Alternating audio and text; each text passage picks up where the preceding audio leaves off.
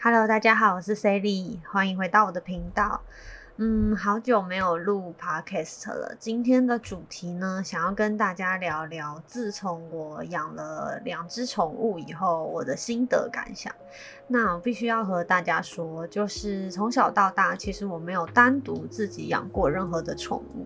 那我小时候呢，唯一养过的大概就是黄金鼠。不过因为种种照顾不周的原因，所以小时候不管养什么动物，就很快就死掉了。所以导致爸妈对于我。对于生命的看法，他们总是不是那么的放心，所以当听到我要养龙猫的时候，他们非常的担心，然后也觉得龙猫那么的娇贵，怎么？怎么能够养得起呢？我怎么能够负责呢？我怎么可能对一个小动物好好的负责呢？对，所以其实我觉得养动物本身这件事情对我改变其实蛮大的。呃，我先跟大家介绍一下龙猫的习性好了。那龙猫它其实是俗称，那它正确的学名叫做南美栗鼠。那就是顾名思义，它是生活在南美洲的。那它本身是生活在南美洲的安第斯山脉，所以呢，上面其实非常的冷，所以它们有非常厚的皮毛。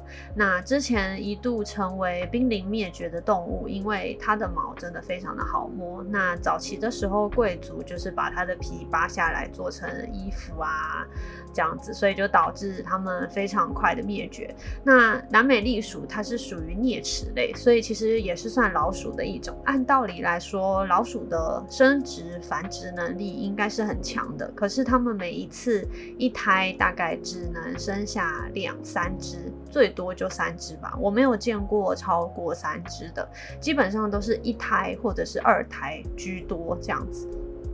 对，所以一度就是成为濒临灭绝的动物。那在二零一九年的时候呢，台湾才开放可以饲养龙猫。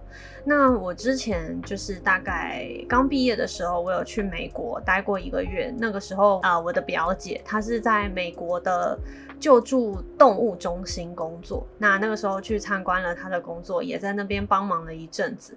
有非常多奇奇怪怪的小动物，其中一个呢就有龙猫。那当时就对龙猫非常的有好感，对。然后在台湾呢，就是从二零一九年台湾就开放了嘛，所以当时呢也有认识一个朋友，就刚生下一窝这样，然后他自己也没有办法照顾，所以。知道我之前有接触过龙猫，那就问我想不想饲养。于是我就养了第一只宠物多多。那龙猫它真的非常的娇贵，它夏天啊需要开冷气给它，因为我刚刚有提到它是生活在南美洲的安第斯山脉，所以它平常呃喜欢的温度大概是在二十五度左右。所以台湾的夏天对它来说太潮湿太热，所以基本上呢就是要二十四小时给它开冷气，湿度必须保持在六十。十以下温度必须保持在二十六度以下，所以以经济条件来说，其实养龙猫的门槛算是蛮高的。对，那我在养龙猫，就是养了多多以后，我真的觉得，嗯，第一次这么迫切的想要回家，就是会觉得啊，家里有一只，有一个家人正在等我。对，然后我觉得养宠物最好的一点就是。嗯，其实人和人的感情都是这样，毕竟是人嘛，他还是会有所可能欺骗啊，或隐瞒。可是动物对于动物来说，他们没有昨天，也没有明天的概念，他们每一天就只有你，就是每一个此刻就是只有你和他。所以我会觉得每一天都要让他过得很快乐，然后要喂饱他，希望他睡好，然后希望它过得舒服。所以有的时候我自己啦，也会为了省电，然后想说，就一天不要开冷气，应该也不会怎么样。可是光是那一天，我就会提心吊胆，就是一直开着摄像头，然后监视他们，哎，有没有中暑啊？然后很担心这样。那基本上就是觉得养龙猫这件事情啊，因为龙猫它其实是非常不亲人的动物。嗯很多朋友就来我家看过龙猫以后，就觉得为什么要养这种完全没有成就感的宠物呢？就是教它什么它也不会，你叫它名字它也不一定听得懂，它也不会主动过来。可是龙猫其实真的就是一个非常神奇的生物，就是像我每天都会带多多和瑞瑞啊，我我养了两只多多和瑞瑞，那瑞瑞是后面才过来的弟弟，也是朋友因为经济能力无法饲养，所以也交给我。但是多多和瑞瑞呢，他们。很不好，所以暂时就是分开两个笼子，也没有办法，只好这样子。对，那嗯，基本上朋友就是会觉得说，这么没有成就感的宠物会很没有意思。那我当然也是觉得，对于很多人来说，这么没有成就感的宠物虽然可爱，但是真的不要一时。心热，然后就去养了龙猫。像我，我真的是花了很久很久时间，因为龙猫它们生性就是非常的胆小，所以它不给你抱的时候，你不能去强硬的抱它，因为它会记仇，是不是很可爱？就是他会很记仇，所以一旦他记仇了以后，你以后想要怎么跟他讨好关系，他都不会理你了。所以养龙猫真的是一个非常培养耐心的事情。我光是跟第一只相处，就是跟多多相处，大概就花了我接近半年的时间，他才跟我好。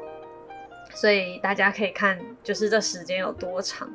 然后瑞瑞来家里的时候，包含他现在，因为瑞瑞是今年就是二零二一年的二月才来到家里的，然后他跟多多相处非常的不好，所以对于这个新环境来说，他非常的害怕，他也不知道为什么什么事情，就是旧的主人突然就把他交给了我，然后对于他来说，我我觉得啦，对于他来说，我可能跟多多原本就比较好，所以对于他来说，他就觉得整个陌生。整个环境很陌生，然后新的主人好像也没有比较偏爱它，所以他就比较孤僻一点。瑞瑞的性格就比较孤僻一点，再更不喜欢人一点。所以我光是就是瑞瑞刚来家里的时候啊，他看见我就会凶我，就是甚至是会想要咬我的那种。所以我花了接近三个月的时间，他现在才肯偶尔。是偶尔哦，偶尔心情好的时候才不会凶我，还不是给我摸，他是不会凶我。所以我觉得，就是我觉得养龙猫是一件很有成就感的事情，因为对于我来说，我从来没有想过我有这么多的耐心去养育一个小动物，去这样重视。生命对，然后担心他们有没有吃好啊，有没有睡好，夏天会不会热啊，冬天会不会冷啊，这样子，然后一直在网络上想要买给他们新的玩具，然后打造新的房子，这样子，这是我以前前所。前所未闻，就是我所有我的家人、我的亲戚也很意外，就想说哦，怎么可以这么的有耐心？而且多多真的是性格变了很多。他刚开始虽然不理人，但是到现在大家看在我社群上面分享很多多多的照片，都是他很乖、很亲人。所以从跟他刚开始不亲人，到现在偶尔很亲人，我觉得作为一个妈妈，我已经很满意了，就是。只要他们活得开心就好，他们怎么样都没有关系。就算他们跟我不亲也没有关系，只要他们开心，只要他们活得快乐。啊，我刚刚还没有讲到龙猫的寿命啊，大概跟猫猫狗狗一样，可以活十五年，最长的呢，据说有到二十年。对，所以它们的寿命其实是非常长的。那对于龙猫来说，最致命的应该就是中暑。对它们没有办法经得起热。其实龙猫身上没有任何的散热系统，就唯一散热的地方是它们的耳朵。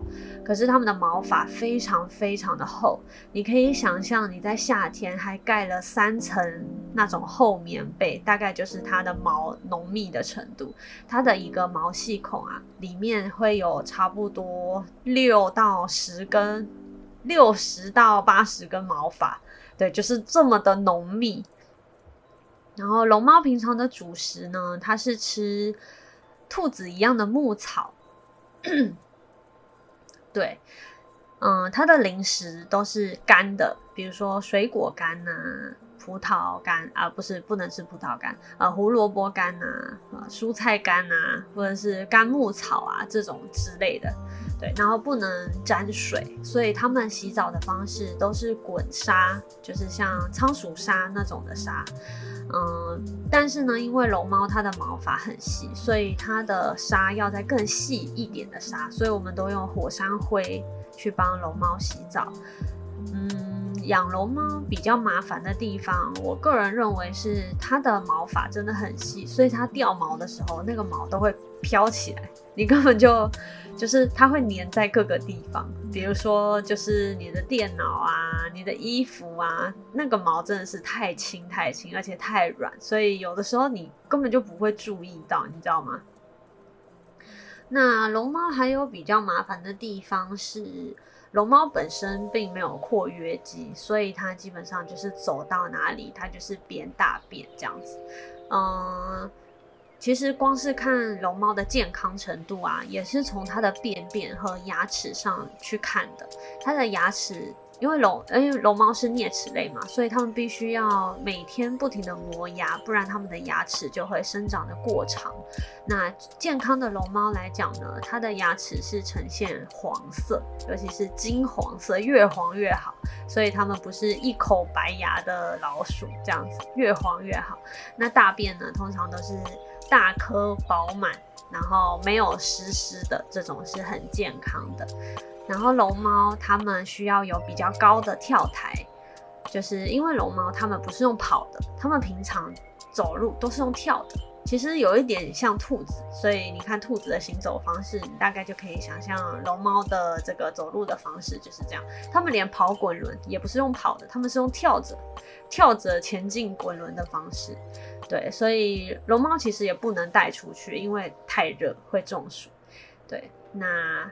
以上是我饲养龙猫的心得，那希望大家对于这个南美栗鼠可以有更多、更加的了解。那我是 Sally，我们下次见喽，拜拜。